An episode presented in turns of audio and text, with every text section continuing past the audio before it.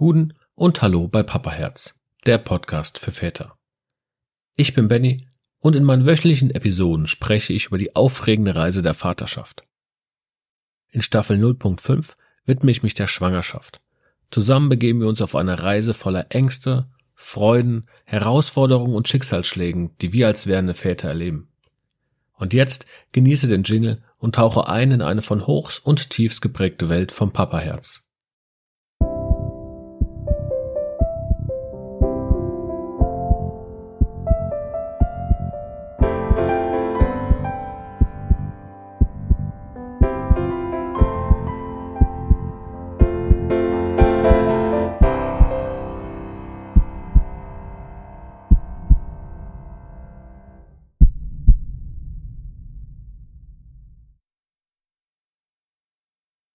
Heute spreche ich über das Tabuthema Fehlgeburt. Und diese Episode liegt mir wirklich am Herzen. Eine Fehlgeburt kann eine der emotionalsten und schwierigsten Erfahrungen sein, die du und deine Partnerin während der Schwangerschaft erleben könnt. Der Schmerz dieses Verlustes ist unermesslich. Ich selbst habe als Vater schon zweimal erfahren müssen, wie es sich anfühlt und habe da gelernt, wie zerbrechlich und kostbar das Leben sein kann und werde dir in dieser Episode meine Geschichte erzählen. Dabei gehe ich wirklich nur auf meine Erfahrungen ein und werde aus Rücksicht zu meiner Frau ihre Erfahrungen nicht erwähnen. Doch zu Beginn ein paar Fakten. Ich habe in der letzten Erfolge ja schon mal erwähnt, dass die falsche Ernährung das Risiko auf eine Fehlgeburt erhöhen kann. Es gibt aber noch zwei andere Faktoren, die da schon krass mit reinspielen und die dir auch zeigen sollen, dass es gar nicht so unüblich ist, dass eine Fehlgeburt stattfinden kann. Laut einer amerikanischen Studie beträgt das Risiko einer Fehlgeburt bei Frauen unter 30 Jahren etwa 10 bis 15 Prozent. Und dieses Risiko steigt dann in den 30ern auf etwa 20 bis 25 Prozent. Und ab 40 liegt das Risiko dann schon bei 30 bis 35 Prozent. Wenn man jetzt bedenkt, dass in der heutigen Gesellschaft man eher dazu neigt, so ab den 30ern, ja, die Kinder in die Welt zu setzen, weil ein Studium noch kommt, weil man vielleicht erstmal ein bisschen arbeiten möchte, weil man vielleicht auch erstmal ein bisschen um die Welt reisen will. Das sind ja alles Sachen, die, die vollkommen legitim sind. Dann liegt das Risiko aber schon bei 20 bis 25 Prozent. Das heißt, ihr müsst euch bewusst sein oder du musst dir bewusst sein, dass allein durch, durch die jetzige Gesellschaftsform die Rate der Fehlgeburten einfach schon höher liegt, als sie vielleicht früher war. Doch nicht nur die Ernährung und das Alter können Einfluss auf Fehlgeburten haben. Auch die Anzahl der bereits erlittenen Fehlgeburten erhöht das Risiko nochmal signifikant. Gemäß einer Studie desselben amerikanischen Instituts, dem ACOG, beträgt das Risiko einer erneuten Fehlgeburt nach der ersten Fehlgeburt etwa 20 Prozent. Nach zwei aufeinanderfolgenden Fehlgeburten steigt das Risiko auf etwa 28 Prozent. Und nach drei aufeinanderfolgenden auf ca. 43 Prozent. Das heißt, man muss sich hier wirklich überlegen, das haben wir auch, meine Partnerin und ich, möchten wir dann noch es weiter probieren oder eben nicht. Es ist wichtig zu verstehen, dass es nicht unüblich ist, eine Fehlgeburt zu erleiden. Leider passiert es immer wieder, ich habe es schon ein paar Mal gesagt jetzt. Und daher ist es mir eben auch ein Anliegen, darüber zu sprechen. Du sollst einfach verstehen, dass du, solltest du oder jemand in deinem Umfeld diesen Schmerz bereits erfahren haben, nicht alleine bist. Es gibt Menschen, die dasselbe durchgemacht haben und dich verstehen. Und jetzt würde ich dir gerne meine Geschichte erzählen. Denn das, was ich dir heute erzähle oder erzählt habe und was später noch kommt, musste ich alles selbst erst lernen. Und wie du bereits mitbekommen hast, habe ich bereits zwei Fehlgeburten hinter mir. Beide erfolgten nach der Geburt meines ersten Sohnes oder meines einzigen Sohnes. Die erste Fehlgeburt war wohl das traumatischste Erlebnis. Wir erfuhren bei der Frauenärztin, dass etwas nicht stimmte, wir aber nochmal den nächsten Termin abwarten sollen da wir uns auch einfach verrechnet haben könnten und eine Woche zu früh dran sind. Doch bei der Kontrolle war dann klar, dass irgendetwas nicht stimmt und der Embryo nicht wächst. In diesem Moment fällt so ein bisschen die Welt zusammen. Also du fühlst dich einfach nur leer. Ich habe versucht, sofort meine Frau irgendwie zu unterstützen. Ich habe versucht, das Ganze sachlich zu sehen. Ähm, ihr auf keinen Fall Vorwürfe zu machen, weil sie kann dafür einfach nichts oder konnte dafür auch nichts. Aber es kam noch schlimmer. Denn es musste eine Ausschabung gemacht werden und wir hatten gerade eine Pandemie. Das heißt, wegen Corona durfte ich nicht mit ins Krankenhaus oder nicht im Krankenhaus bleiben.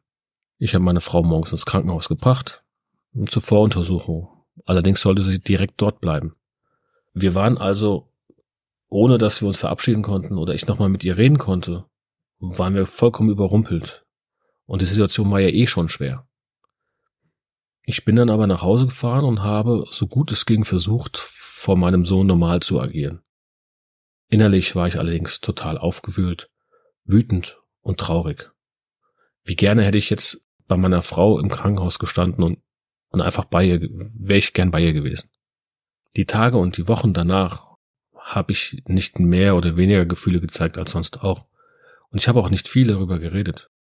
Nun musst du wissen, ich bin niemand, der super gefühlvoll ist oder der dafür da, ja, der bekannt dafür ist, dass er, dass er viel Gefühle zeigt.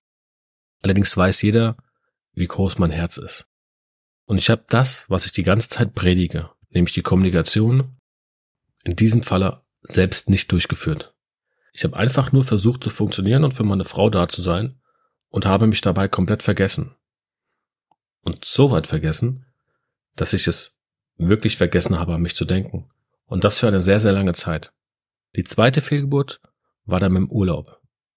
Wir hatten schon ein komisches Gefühl und als wir morgens zu einer Gynäkologie fahren wollten, ja, geschah alles schon auf der Toilette. Auch diesmal habe ich mich nur um meine Frau und unseren Sohn gekümmert und habe funktioniert und habe mich wieder vergessen und auch danach wieder komplett vergessen. Denn alles, was nach dieser zweiten Fehlgeburt lief, war quasi eins zu eins wie bei der ersten. Keine Tränen, keine tiefe Trauer, nur Wut darüber, dass uns das passiert und große Sorge um meine beiden Liebsten. Und so kam es dazu, dass ich das erste Mal wirklich verstanden habe, was die Fehlgeburten mit mir gemacht haben, als zwei Dinge aufeinander trafen. Und das ist noch gar nicht so lange her. Zum einen das Vorbereiten dieser Episode. Ich habe mich mit dem Thema auseinandergesetzt, ich habe Zahlen, Daten, Fakten versucht rauszufinden, habe meine Geschichte nochmal hochgeholt und aufgeschrieben und niedergeschrieben, immer wieder. Und dabei ging es mir noch relativ gut. Und dann hörte ich allerdings ein Lied, das Lied K.O. von Montez. Hier singt er von seinem Vater, und sein Vater ist wohl jemand, der niemals aufgibt, die Deckung immer hochnimmt, der nie in die Knie geht, immer wieder in den Ring steigt und immer weitermacht und immer weitermacht. Ein Mann, der schon viele Sterne gesehen hat. Ein Mann, der keine Tränen vergießt. Ja, der einfach nur als harter Hund zählt. Und für mich als ehemaligen Kampfsportler passte dieses Bild komplett. Und ich habe mich quasi in dem gesehen, wie er es beschrieben hat. Ich habe mich quasi mit, mit dieser Person, die er als sein Vater beschreibt, identifiziert. Und bei den Sternen, die dieser Mann gesehen hat, habe ich sofort an unsere beiden Sternkinder gedacht. Und diese Kombination aus diesem Lied, das gefühlt eins zu eins auf mich passt, und dem ganzen Hervorholen dieser Erinnerung hat dann tatsächlich zwei Jahre nach der zweiten Fehlgeburt endlich dazu geführt, dass auch ich meine Gefühle zeigen konnte und Tränen vergießen konnte. Montez singt hier auch davon, dass auch ein harter Hund manchmal weinen darf, und damit hat er einfach vollkommen recht. Ich habe einfach verstanden in den letzten Wochen, dass ich mir selbst zu viele Gedanken um alle um mich herum und zu wenig um mich selbst gemacht habe. Diese Erkenntnis ist schön und hilft mir. Und daher denke ich auch, dass dieser Podcast zum einen eine Art Selbsttherapie für mich ist, zum anderen dir aber auch helfen kann, mit solch einer Situation umzugehen. Und damit du nicht dieselben Fehler machst, wie ich sie vielleicht gemacht habe, möchte ich dir fünf Tipps mit auf den Weg geben, wie du deine Partnerin aktiv unterstützen kannst und dir dabei auch noch hilfst. Erstens, zeige deine Gefühle. Sei nicht wie ich. Es kann eine große Erleichterung für euch beide sein, wenn ihr beide eure Gefühle miteinander teilt und euch gegenseitig Halt gebt. Zweitens, unterstütze deine Partnerin. Denn für sie ist es nicht nur ein emotionaler, sondern auch ein körperlicher Schmerz. Sei also für sie da, hör ihr zu oder nimm sie einfach in den Arm, wenn sie das braucht. Drittens, nehmt euch die Zeit zum Trauern. Es gibt hier keine, keine Formel. Denn jeder geht mit Trauer einfach anders um. Ich verarbeite es erstmal für mich selbst zum Beispiel und brauche einfach eine Zeit, darf mich aber nicht vergessen, habe ich jetzt gelernt. Aber jeder braucht auch unterschiedlich lang, um schlimme Ereignisse einfach zu verarbeiten. Also gebt euch gegenseitig den Raum und die Zeit, die jeder braucht. Viertens. Informiere dich über das Thema der Fehlgeburt. Es kann dir helfen zu verstehen, was deine Partnerin durchmacht und dass es, wie ich auch schon erwähnte, gar nicht so unüblich ist, dass es passiert. Fünftens. Blickt gemeinsam nach vorne. Auch wenn es in diesem Moment vielleicht erstmal schwierig ist, versucht gemeinsam nach vorne zu blicken und versucht einfach eure Zukunft als Paar im Blick zu haben. Entwickelt einfach eine positive Perspektive für euch beide. Und was ist jetzt mit dir? ist jetzt auch nochmal so eine Frage, ne? Die kommt. Jetzt habe ich über Fehlgeburten geredet, über mich, wie du, wie du deine Partnerin unterstützen kannst, aber es ist auch wichtig, was mit dir ist. Zum einen ist es wichtig, dass du verstehst, dass eine Fehlgeburt kein Versagen ist. Es liegt nicht in deiner Kontrolle und es liegt auch nicht in der Kontrolle deiner Partnerin, ob es passiert. Und es ist für ein Paar einfach eine immense Herausforderung, solch einen Schicksalsschlag zu überstehen. Und du freust dich ja auf die Ankunft des Kindes und wirst dann mit diesem unendlichen Schmerz des Verlustes konfrontiert. In diesem Moment kannst du dich einsam und von allem überfordert fühlen. Daher ist es wichtig, dass ihr euch gegenseitig unterstützt und du wie gesagt verstehst, dass du mit diesen Situationen nicht alleine bist. Ich möchte zum Ende auch nochmal betonen, dass es wichtig ist, dass auch wir Väter unsere Trauer und unseren Schmerz ausdrücken dürfen. Wir sind eben auch Teil dieses Verlustes und haben das Recht zu trauen und auch das Recht, uns selbst zu heilen. Der offene Austausch über Fehlgeburten kann diese heilende Wirkung haben und kann dazu beitragen, das Tabu zu brechen.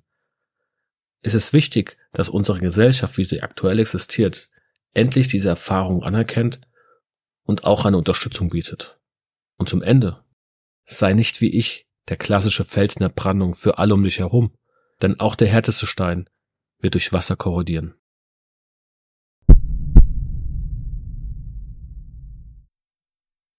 Nächste Woche bei Papa Herz. Rückblick auf das erste Trimester.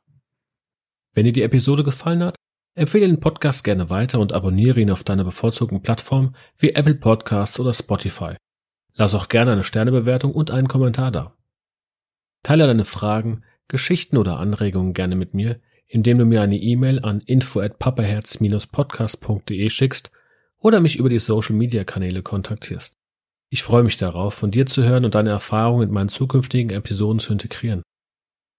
Und vergiss nicht, in den Momenten der Angst, der Unsicherheit und des Glücks, die das Vatersein mit sich bringt, immer deinem Papaherz zu folgen. Denn am Ende des Tages ist es das, was zählt. Bis nächste Woche bei Papaherz, der Podcast für Väter.